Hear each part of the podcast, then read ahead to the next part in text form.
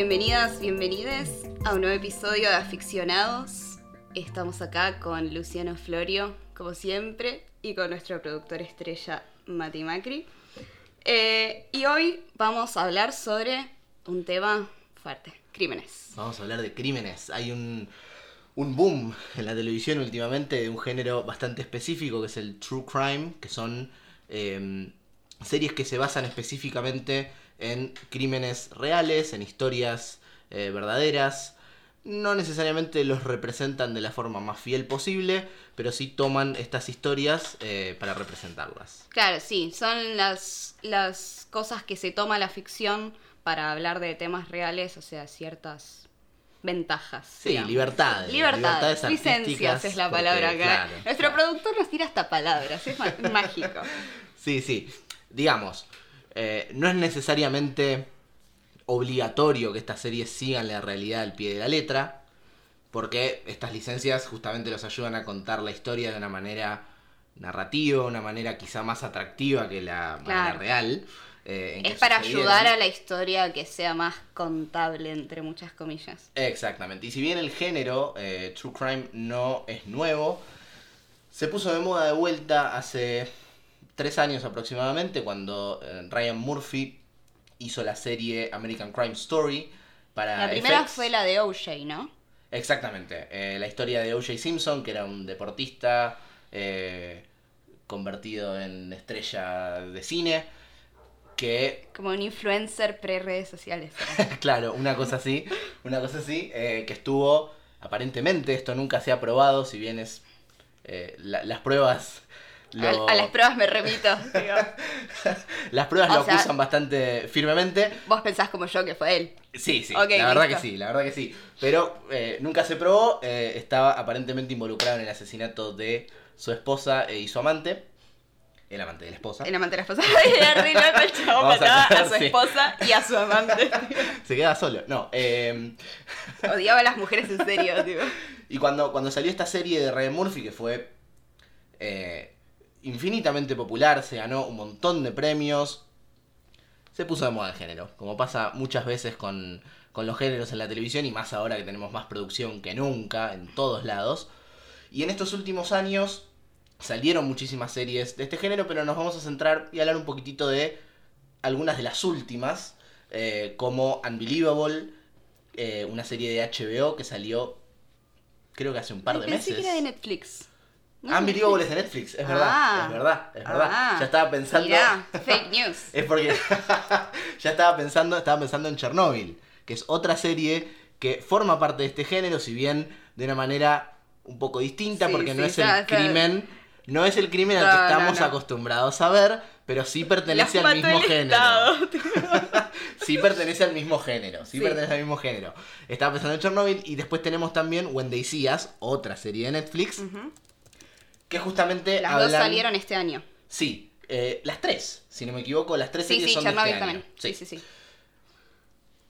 A ver, Chernobyl lo que tiene es que como habla de un desastre, ni siquiera sé si llamarlo desastre natural porque no es un desastre No, natural, no, no, eh, fue negligencia, del Negligencia Estado, estatal. negligencia estatal que llevó a un desastre nuclear eh, en Rusia en la década del 80 y justamente el género toma parte de esto en el sentido de que hay un crimen de alguna manera. Un crimen colectivo. Si bien, Sí. claro, si bien no es un señor que fue e hizo algo malo, eh, es algo un poco más O grande. Señora.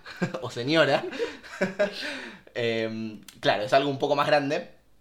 Pero bueno, eh, sigue perteneciendo al mismo género. Justamente escuchaba eh, hace poco en una entrevista al creador de Chernobyl, que es el, el- el guionista de la serie, decir que mm, es difícil a veces enfocarse específicamente en todos los hechos reales tal y cual son, porque narrativamente puede afectar a, sí, a a, lo que estás a la haciendo. historia. Sí, sí, sí. Claro. Como de que cualquier manera, en última instancia lo importante es que lo que estés contando sea verídico. Sí. La forma a la que llegues en eso puede estar mínimamente ficcionalizada para que haga sea funcional a la trama. Sí, incluso a veces sens- sensacionalizar mucho más de lo necesario una historia, porque tal vez no es tan atractiva No, Eh, y también porque creo que, bueno, quizás en el caso de Chernobyl es más específico, pero en el caso de Wendy Seas creo que también. Yo Wendy Seas vi el primer capítulo y no pude seguir porque me angustió un montón. Le pasó a Pero, muchas personas, acá me dice el Eh, productor que vamos también le a hacer la pasó. encuesta, díganme si les pasó lo mismo, así no me siento tan sola. Sí. Eh, pero bueno, lo que sí pasa es que de repente eh, quizás el objetivo de la serie es más allá de hacer la serie en sí, concientizar sobre ciertas temáticas, como en el caso de Chernobyl, como en el caso de Unbelievable también. Exactamente. Eh, y de repente es como que si para lograr ese objetivo tengo que modificar pequeñas cosas de la historia de manera ficcional, me parece que es súper válido. Seguro.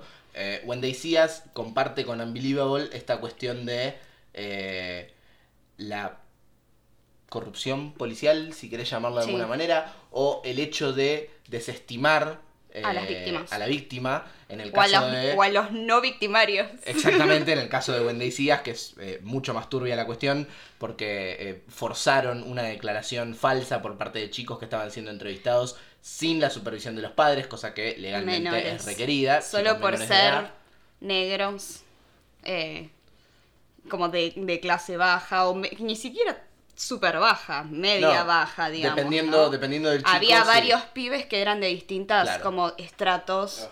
Eh, Claro. Pero sí, se nota mucho. Y en el caso de Unbelievable, de, ver- de, de vuelta es lo mismo. Es una piba sola que viene de, de- Estuvo en el sistema tipo. In the system, le dicen en inglés, pero era que Ujú. había sido adoptada. em, Varias veces. varias veces. em, y lo que pasa también ahí es que es una, una piba en un estado de cierta indefensión por parte del Estado tipo constante desde que nació prácticamente. Entonces también se, se explota la vulnerabilidad de la persona a la que tiene la policía del otro lado. Entonces creo que ahí sí hay un punto de contacto. Seguro, sí, sí. Seguro. Pero bueno, hoy no vamos a hablar de, o sea, a pesar de que hablamos de esas series como para introducir el, el género True Crime, hoy nos vamos a centrar en una peli, una serie y un libro. Exactamente, nos vamos más a los crímenes en general que A los, necesariamente yo- a los este asesinos género. nos vamos, directo. Y acá sí hablamos en genérico masculino porque son todos hombres los asesinos. Em, bueno, vamos a hablar mucho de Fincher porque, bueno, tomamos Zodiac, eh, Mindhunter, que es una serie también creada por Fincher, y un libro eh, que es eh, Magnetizado, de Carlos Busquet, eh, un autor argentino. Y Magnetizado es, trajimos un asesino serial argentino, me parece fantástico también. Porque siempre se habla como la idea de asesinos seriales están como, ah, eso solo pasa en Estados Unidos. Y Seguro, no, sí. y no, no, no. Em, Sí, pero es un que- género, es un género que, si bien lo hemos visto en nuestro cine o en nuestra tele, no está tan marcado como si lo podemos ver en, en- Claro. en películas de Hollywood. Exacto. Sí, está ahí como toda, como, ya es como una especie de subgénero la idea de crimen en Estados Unidos con todo lo que se incluye. Claro. Eh, como la idea de los agentes del FBI que entran con el traje, y FBI. Como toda esa eh, cuestión bastante de las formas. Sí. Eh, pero bueno, vamos a empezar a hablar por Zodiac, ¿te parece? Vamos a hablar de Zodiac, sí. Porque eh, aparte es la primera a nivel temporal. O sea, si nosotros hablamos de los casos reales, fue esto, Zodiac es de todos los asesinatos de los que vamos a hablar, son los primeros. Porque el primer asesinato de Zodiac, ay, era fines del 68, principios del 69. El primer caso sí. El primer caso que documenta la peli es del 69, pero después descubren que hay uno antes. Claro. Y hay un- un- un- una gran atención al detalle por parte de Fincher, David Fincher, eh, director de Zodiac, creador de Mindhunter, la serie de Netflix que también vamos a tocar en un ratito. Que es un director bastante. eh, Increíble. bastante quisquilloso también. eh, con debe algunas ser cuestiones. horrible trabajar con... Perdón si Fincher escucha esto, pero debe ser horrible trabajar con Fincher, chicos, yo me muero. Es un director muy exigente y es un director que se fija muchísimo en los detalles. Tiene una atención al detalle bastante, bastante elevada. Y se nota muchísimo eh, en la película Zodiac que todos los asesinatos que están reflejados, que vos ves dramatizados, representados dentro de la película, están recreados casi hasta el más mínimo detalle de acuerdo a las declaraciones de las personas, de quizás eh, víctimas que sobrevivieron, de investigaciones policiales, porque a los guionistas de, de la película, muchos ex policías o ex detectives les compartieron eh, archivo, Claro. un montón de material acerca de este caso. Claro, porque es un caso bastante fuerte, bastante importante en lo que es la cultura norteamericana. Sí. Entonces hay una atención al detalle muy marcada y todas las recreaciones de los asesinatos están hechas al pie de la letra. Vos podés poner, podés comparar la escena final de la película con las declaraciones de quizá un sobreviviente de alguno de los ataques y son exactamente iguales. Bueno, sí, eso es una, una cosa muy finchiana, eh, si lo podríamos decir así. De hecho, por eh, en internet estuvieron circulando también ahora con, con cuando salió Mindhunter eh, un montón de notas tipo, mirá la foto del actor que interpretó a tal asesino serial y miralo al asesino, son iguales. Eh, y ese, ese- esa atención al detalle eh, mezclado, tipo, combinado con em, la capacidad narrativa que tiene Fincher es como fantástico, porque justamente no se ata tanto a la historia en el sentido de si lo tiene que...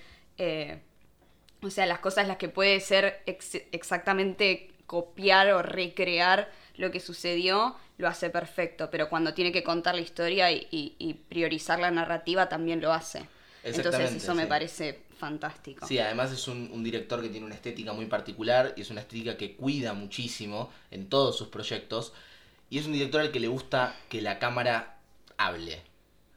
Tiene muchísimas muchísimas eh, eh, cuestiones específicas a nivel estético, eh, dónde poner la cámara, qué tipo de planos utilizar, qué tipo de iluminación utilizar. Entonces podríamos estar horas hablando de, de la fotografía de los proyectos de Fincher eh, y en Zodiac eh, no, no es la excepción.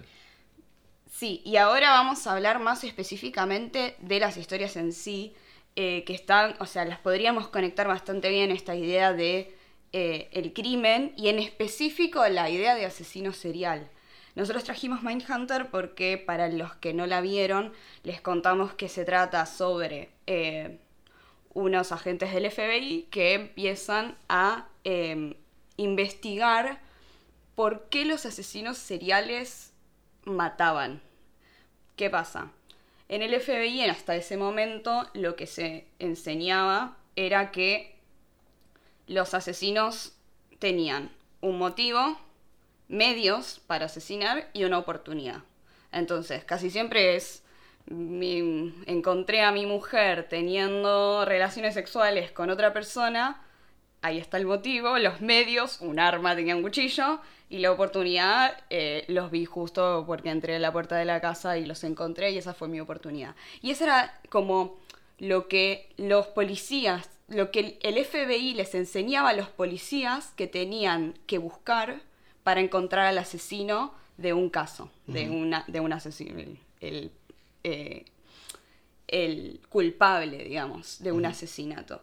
Entonces de repente se encontraban con ciertos tipos de asesinatos que no tenían un motivo y que de repente la oportunidad no existía porque era buscada, era premeditada.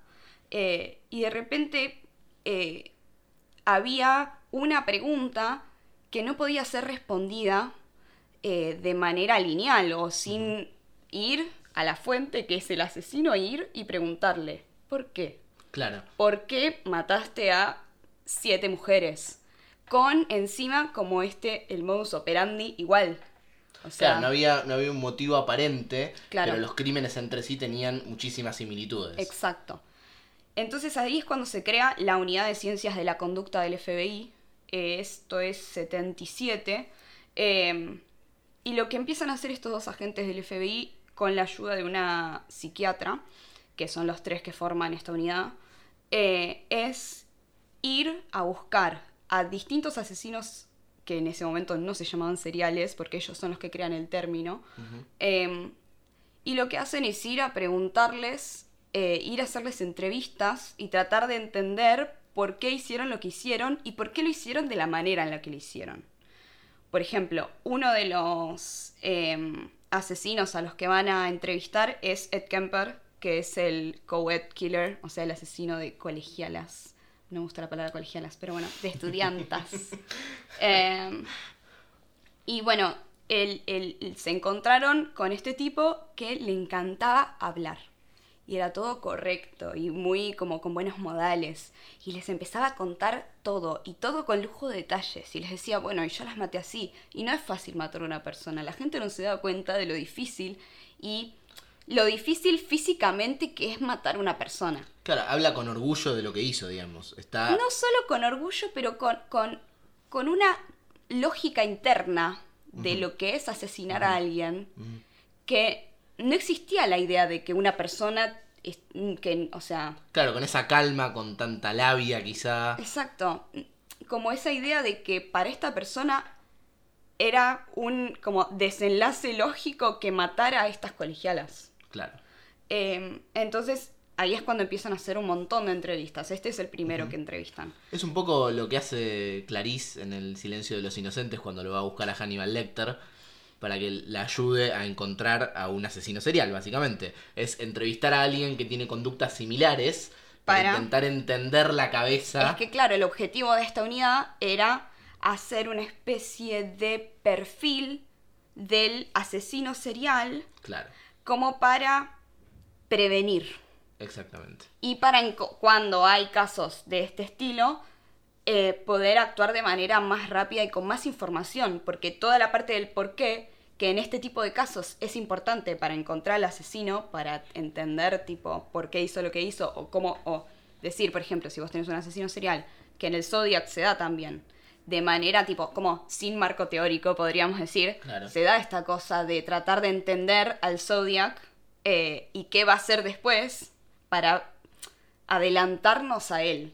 Claro, como mencionaste antes, Zodiac cronológicamente eh, tiene un, un asesino, ubica los asesinatos antes, Antes de la idea de serial killer. de la idea del serial killer. Entonces, si en Mindhunter recién están comenzando a entender que esto es una posibilidad, toda la historia de Zodiac es mucho más complicada para detectives, periodistas, todas las personas involucradas. Exactamente. Por eso es Si el Zodiac hubiese pasado después de la idea de asesino serial, quizás estaríamos ante otro tipo de, de historia. Sí, o ¿no? quizá lo hubieran agarrado. Por ejemplo. Porque tampoco sabemos Por ejemplo, todavía por quién fue el asesino del Zodíaco. Por eso es muy interesante la forma en la que Fincher toma estas historias, eh, particularmente la del asesino del Zodíaco, porque está casi que homenajeando a todas las personas que estuvieron involucradas y que dedicaron años de sus vidas intentando descubrir, eh, en el caso del asesino del Zodíaco, quién era, porque eso es algo que nunca se supo, eh, y en los casos múltiples de Mindhunter, intentando prevenir muchísimas otras instancias de crímenes similares. Sí.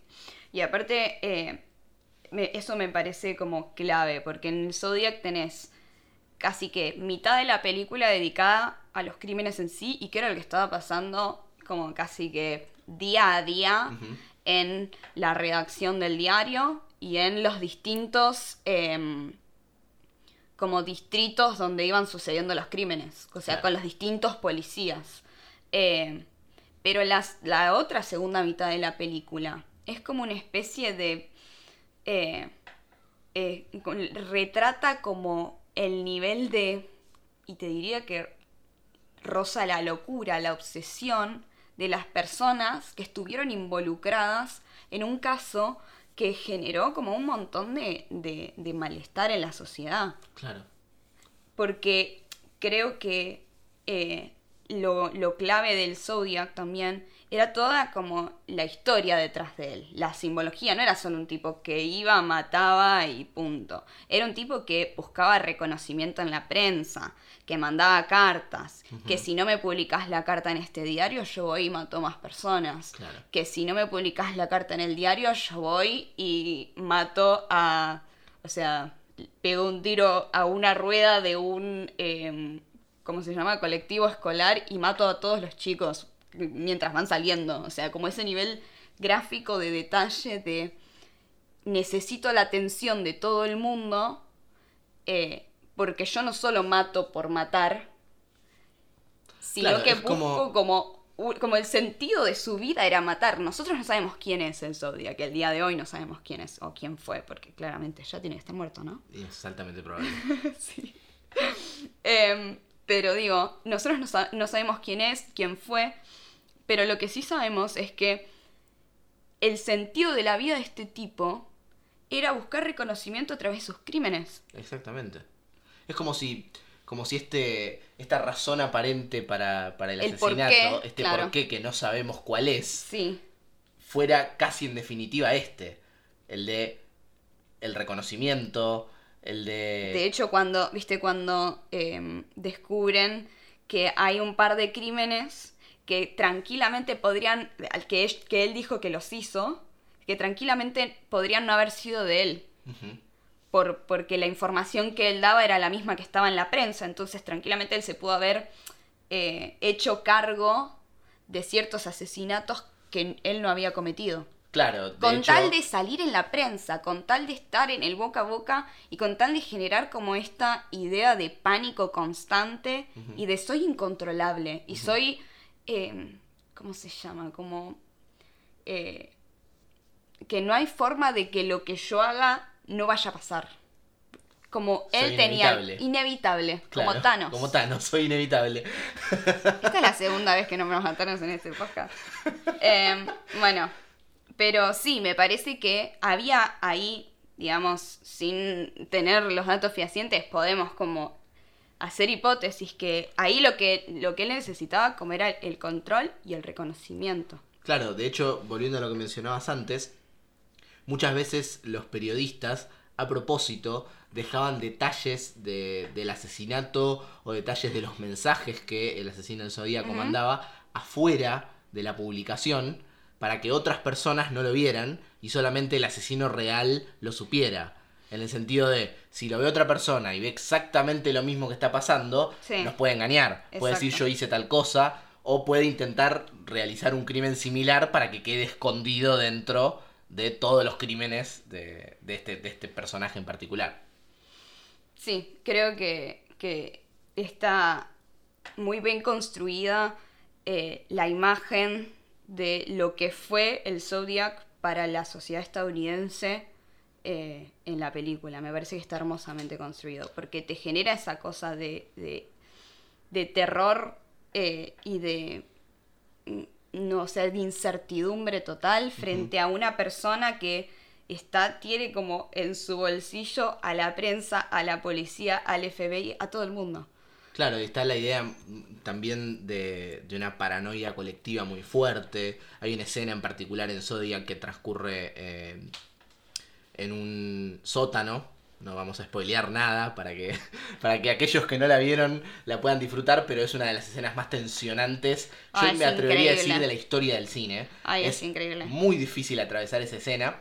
Y justamente lo que hace Fincher eh, con su director de fotografía a través de la cámara y cómo ubica la cámara es meterte dentro de la paranoia de ese personaje. Sí, sí, está muy bien contado, por eso digo que, que me parece increíble que la historia no se haya centrado solo en la idea del Zodiac, sino de toda la gente a la que le cambió la vida el hecho de que exista el Zodiac Killer. Exactamente, cómo impactó dentro de la, de la idiosincrasia de- del, Del del país. pueblo, de ese país. Y de las personas que fueron afectadas como de manera directa, tipo Claro. los periodistas, los policías, etcétera, etcétera.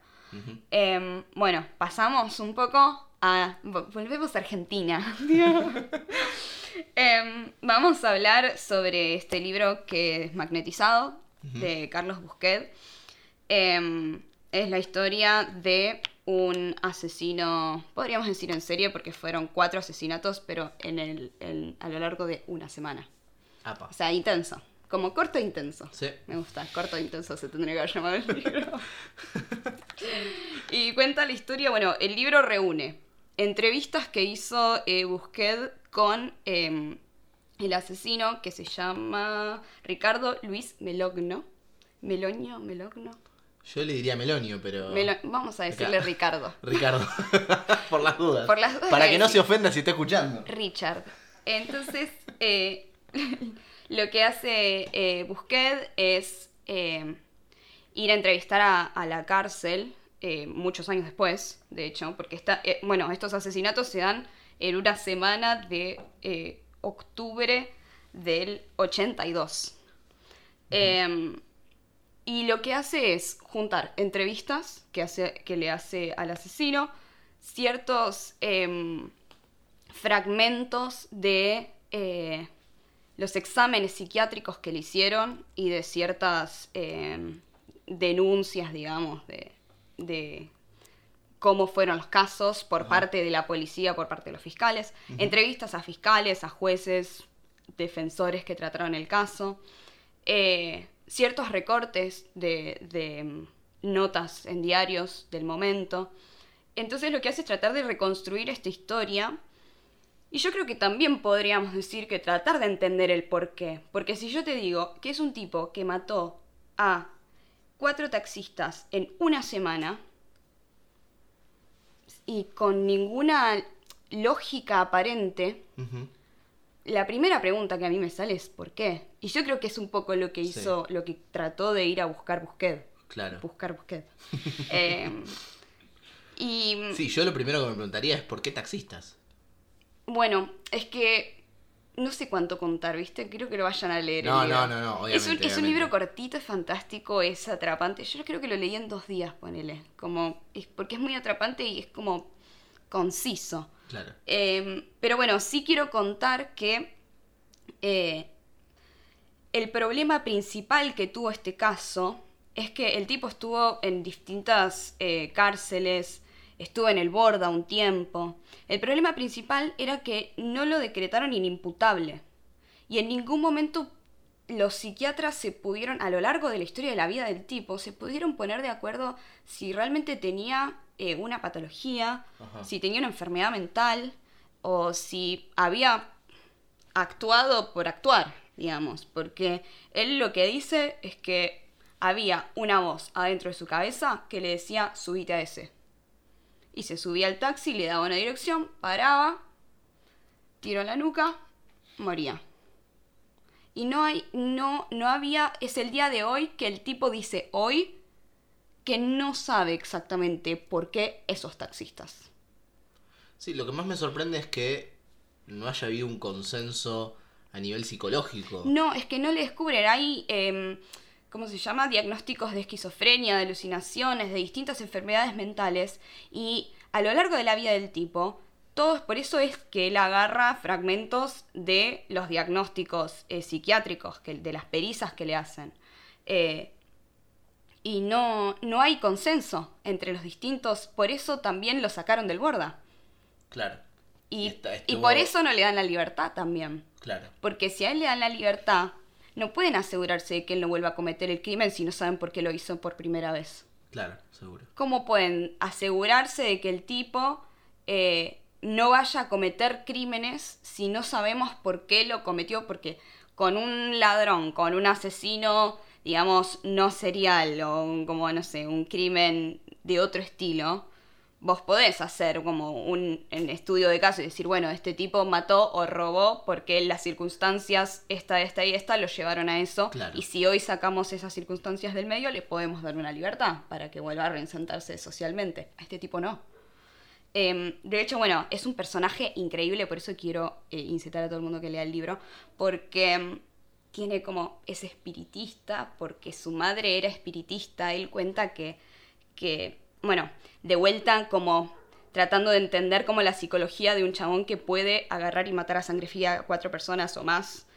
Eh, yo hago la comparación con este Ed Kemper, don- que lo, lo entrevistan en Mindhunter, eh, que el- el- cuando lo empiezan a indagar sobre su infancia, el tipo empieza a contar que la madre lo humillaba y lo trataba mal y, y lo veía a él como un fracaso y estaba constantemente humillándolo. Y él lo que siente, él dice que lo que siente que hizo con esas eh, estudiantes y mató a su madre también, eh, lo que hizo con esas estudiantes fue humillarlas. Y lo que hizo cuando mató a su madre fue humillarla. Porque aparte él mataba y violaba, no quiero ser muy gráfica, pero mataba y violaba de una manera bastante específica. Em, entonces lo que hacía él con esos actos era humillar a las personas que sentía que lo estaban humillando a él. Claro. Y en este caso también, en el caso de, de Ricardo, hay como... Me mata que siento que digo Ricardo como si fuese un amigo, ¿viste? Richard. Me loco, ¿no? Em, en el caso de él, también hay toda como una historia de su infancia y cuál fue el rol que, que- que cumplió para él su madre. Su madre era violenta, lo golpeaba, su madre era espiritista, em, traía, eh, eh, lo llevaba a él desde que tiene memoria a iglesias donde hacían cultos, eh, donde invocaban espíritus. Su madre era una persona muy oscura. Y él dice que él se volvió espiritista para. em, como forma de defensa contra su madre. De hecho, él cuando mata a estas personas. Se lleva los documentos. Y así es como lo descubren que él fue el asesino. Porque él se lleva los documentos de los cuatro taxistas porque decía que si él tenía las fotos de las personas a las que había matado. em, no, no, después no los, los espíritus no estaba protegido de los espíritus de estas personas. Entonces, y bueno, eh, después lo descubren por esos documentos. Eh, y de hecho, él dice en un momento en la entrevista que eh, hubo un grupo de médicos psiquiátricos que le dijeron que si él hubiese matado a su madre, lo más probable es que él lo hubiese matado a ningún taxista. Entonces eso es como que lo, lo uno directamente con tratar de entender por qué estas personas hacen lo que hacen y qué, cuáles fueron las circunstancias que los llevaron a ese nivel de, de, de agresividad, podríamos decir, Sí. de violencia. Bueno, si lo, si lo comparás igual con el, con el caso de, de Kemper en, Sí. en Mindhunter, él mató a su madre y también mató a otras personas. Claro, ahí le salió mal. Así que a los psicólogos esa No, no sé quién mató primero. No sé si mató Habría primero a la madre. habría que ver. Quizás después mató a la madre y paró. y se rehabilitó. y se pasó a ser una persona de bien. Fue suficiente. Pero bueno, quiero leer una parte, quiero leer un mini fragmento de em, la primera entrevista que aparece, de hecho es el primer capítulo, por eso no estoy, es la segunda hoja, no estoy spoileando nada. Eh, de la entrevista con em, Ricardo Melogno, em, que eh, el, el tipo tiene como, eh, hace rituales en su, en su celda de la cárcel y tiene tatuada un 666 y una esvástica inversa, porque la esvástica inversa eh, es como un giro a la oscuridad. O sea, la esvástica común es un giro hacia la luz y la esvástica inversa un giro a la oscuridad. Em, entonces, como que, bueno, Busquet le pregunta, eh, ¿por qué le reza al demonio? Y él dice, porque lo siento. ¿El demonio no inspira los actos malos? Le pregunta. Y él dice, si yo pensara eso sería cristiano. La maldad está en uno, no en la religión. La persona que tiene un costado oscuro no necesariamente tiene que ser un malvado en su vida. El concepto de que yo, para adorar a Satán, tengo que ser un hijo de puta, es un concepto cristiano. Es como decir que la juventud se va a la mierda porque escucha rock and roll. Se va a la mierda pero por otras mil cosas, no por el rock and roll. Y me parece que con este pequeño fragmento ilustra de manera muy concisa eh, este personaje que vos terminás de leer el libro, lees un montón de cosas, lees lo que dice él, lees eh, lo que dicen los jueces, lees lo que dice el hermano, lees lo que dicen los vecinos, lees lo que dicen los fiscales, lees lo que dicen los diarios, lo que dicen los psicólogos, lo- y seguís sin entender por qué este tipo hizo lo que hizo. Y qué es lo que lo lleva a matar a cuatro personas. Como mencionaste antes, volviendo una vez más a, a Kemper. A muy- Kemper. Muy, muy, muy lógico, digamos, Sí, en su, en su sí, cabeza, en su forma de pensarlo es algo muy claro. Es que eso me parece fantástico, que es lo que, lo que más me gustó de Mindhunter.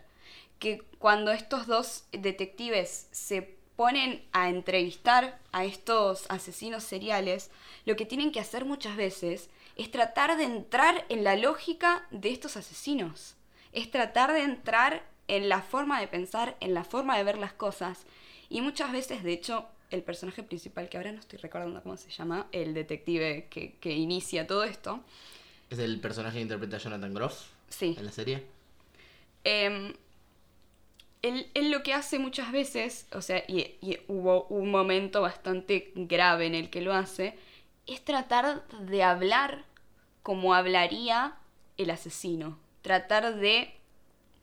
eh, Hablarle al asesino como... Claro, o sea, como bajar a su nivel, claro. Pero eso lo hace decir cosas atroces, ¿entendés? Tratar de cómo mataste a esas putitas. O sea, ese nivel de atrocidad que un detective del FBI no puede decir nunca.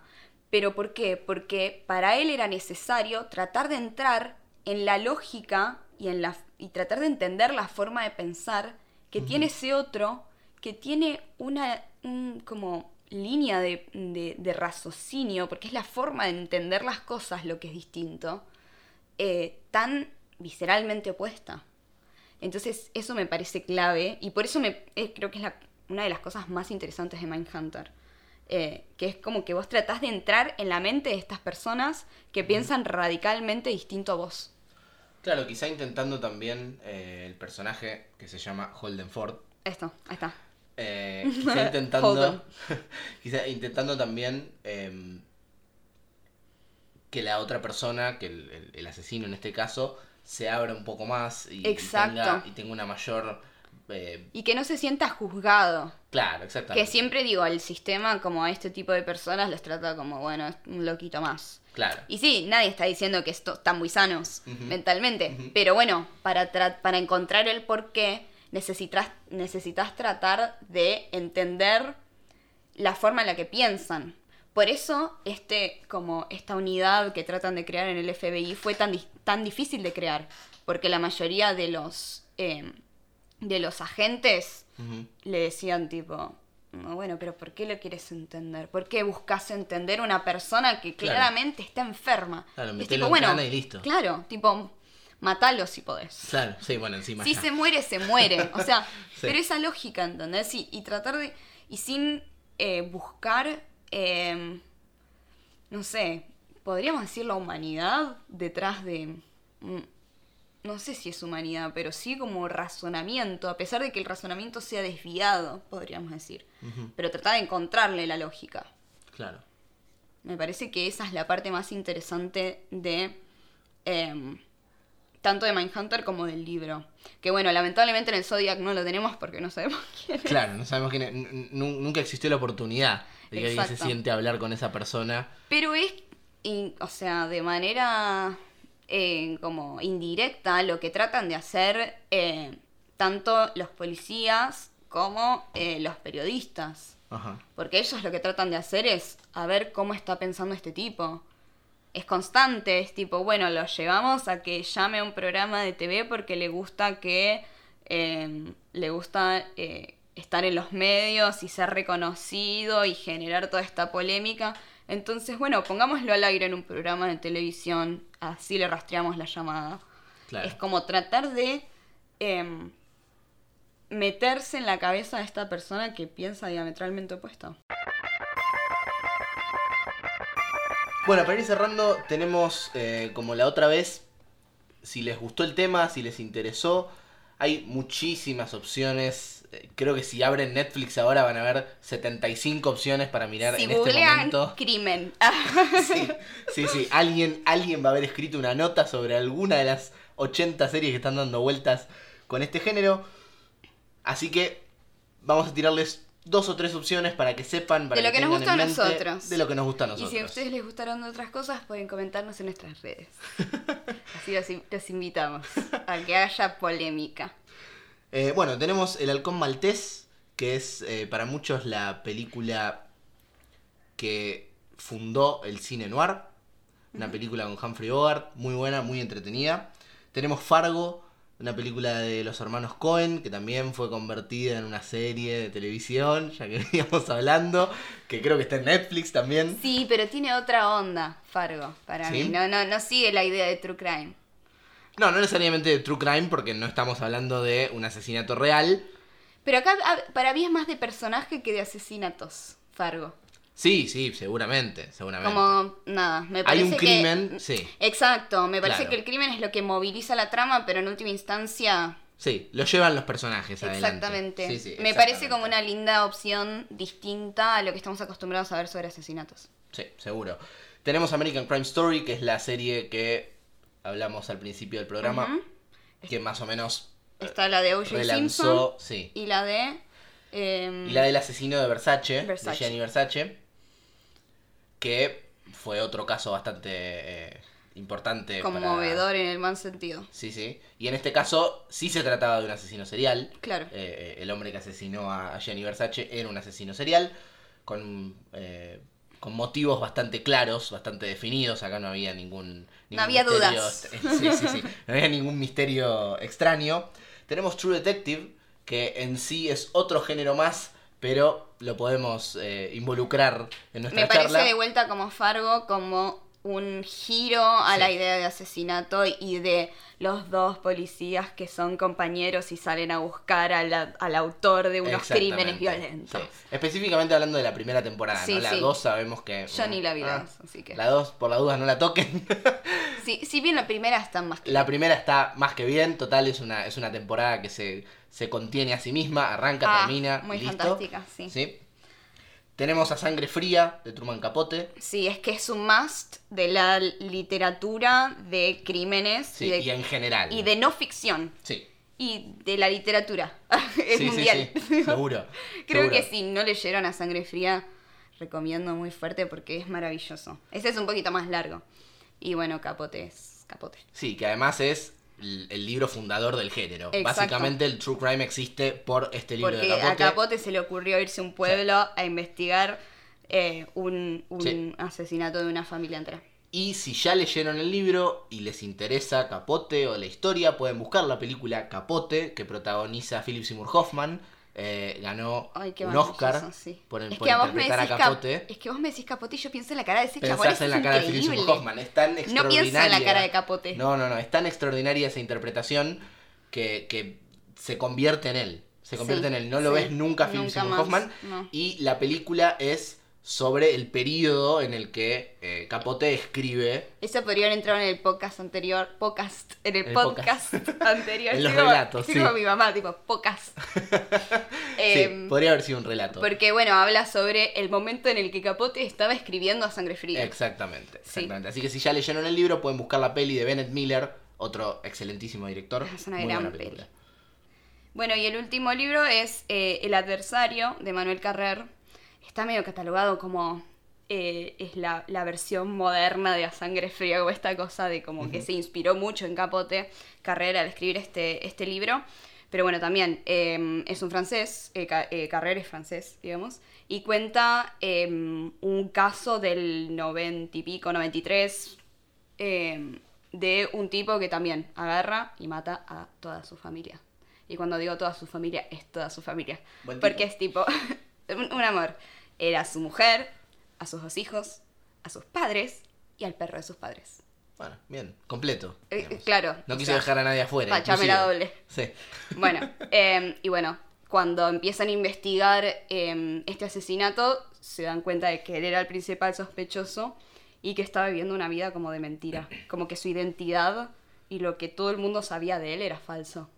Y el libro es increíble porque Carrer, medio similar a Magnetizado, lo que hace es volver al, al, o sea, una vez que ya está condenado, es, le escribe una carta al asesino y le dice, quiero escribir un libro sobre tu historia, y le empieza a hacer entrevistas y empieza... A la fuente. Exacto, pero post-crimen, digamos, no en el momento como Capote que fue a investigar Claro, en el claro. momento donde todavía no estaba cerrado eh, la investigación. Exactamente. Pero bueno, les dejamos un montón de cosas montón para de que, para que sangre, no sé, tipo crimen. Si tienen ganas, Si tienen ganas de crimen. Em, bueno, ahora que está de moda, como para que digan, no, pero viste esta. claro, sí. Vayan con sus amigos, con los compañeros de trabajo y díganle, che, ¿viste esta? Bueno, y si les gustó el podcast, recomienden. Recomienden. Les queremos agradecer a todos los que escucharon el primer programa. Sí, estamos muy, muy emocionados. Gracias por bancar. Eh, Acuérdense que nos pueden seguir. sí, en Instagram. En Instagram somos aficionados pod. Eh, sí, Y estamos, Pod. pueden seguirnos en Cinefilucho también, donde vamos a ir subiendo también novedades del podcast. Eso, les agradecemos por habernos escuchado. Si Y llegaron hasta acá, Si llegaron hasta acá, solamente si llegaron hasta acá. si no, se pierden las gracias. Y nos vemos en la próxima. Bye bye.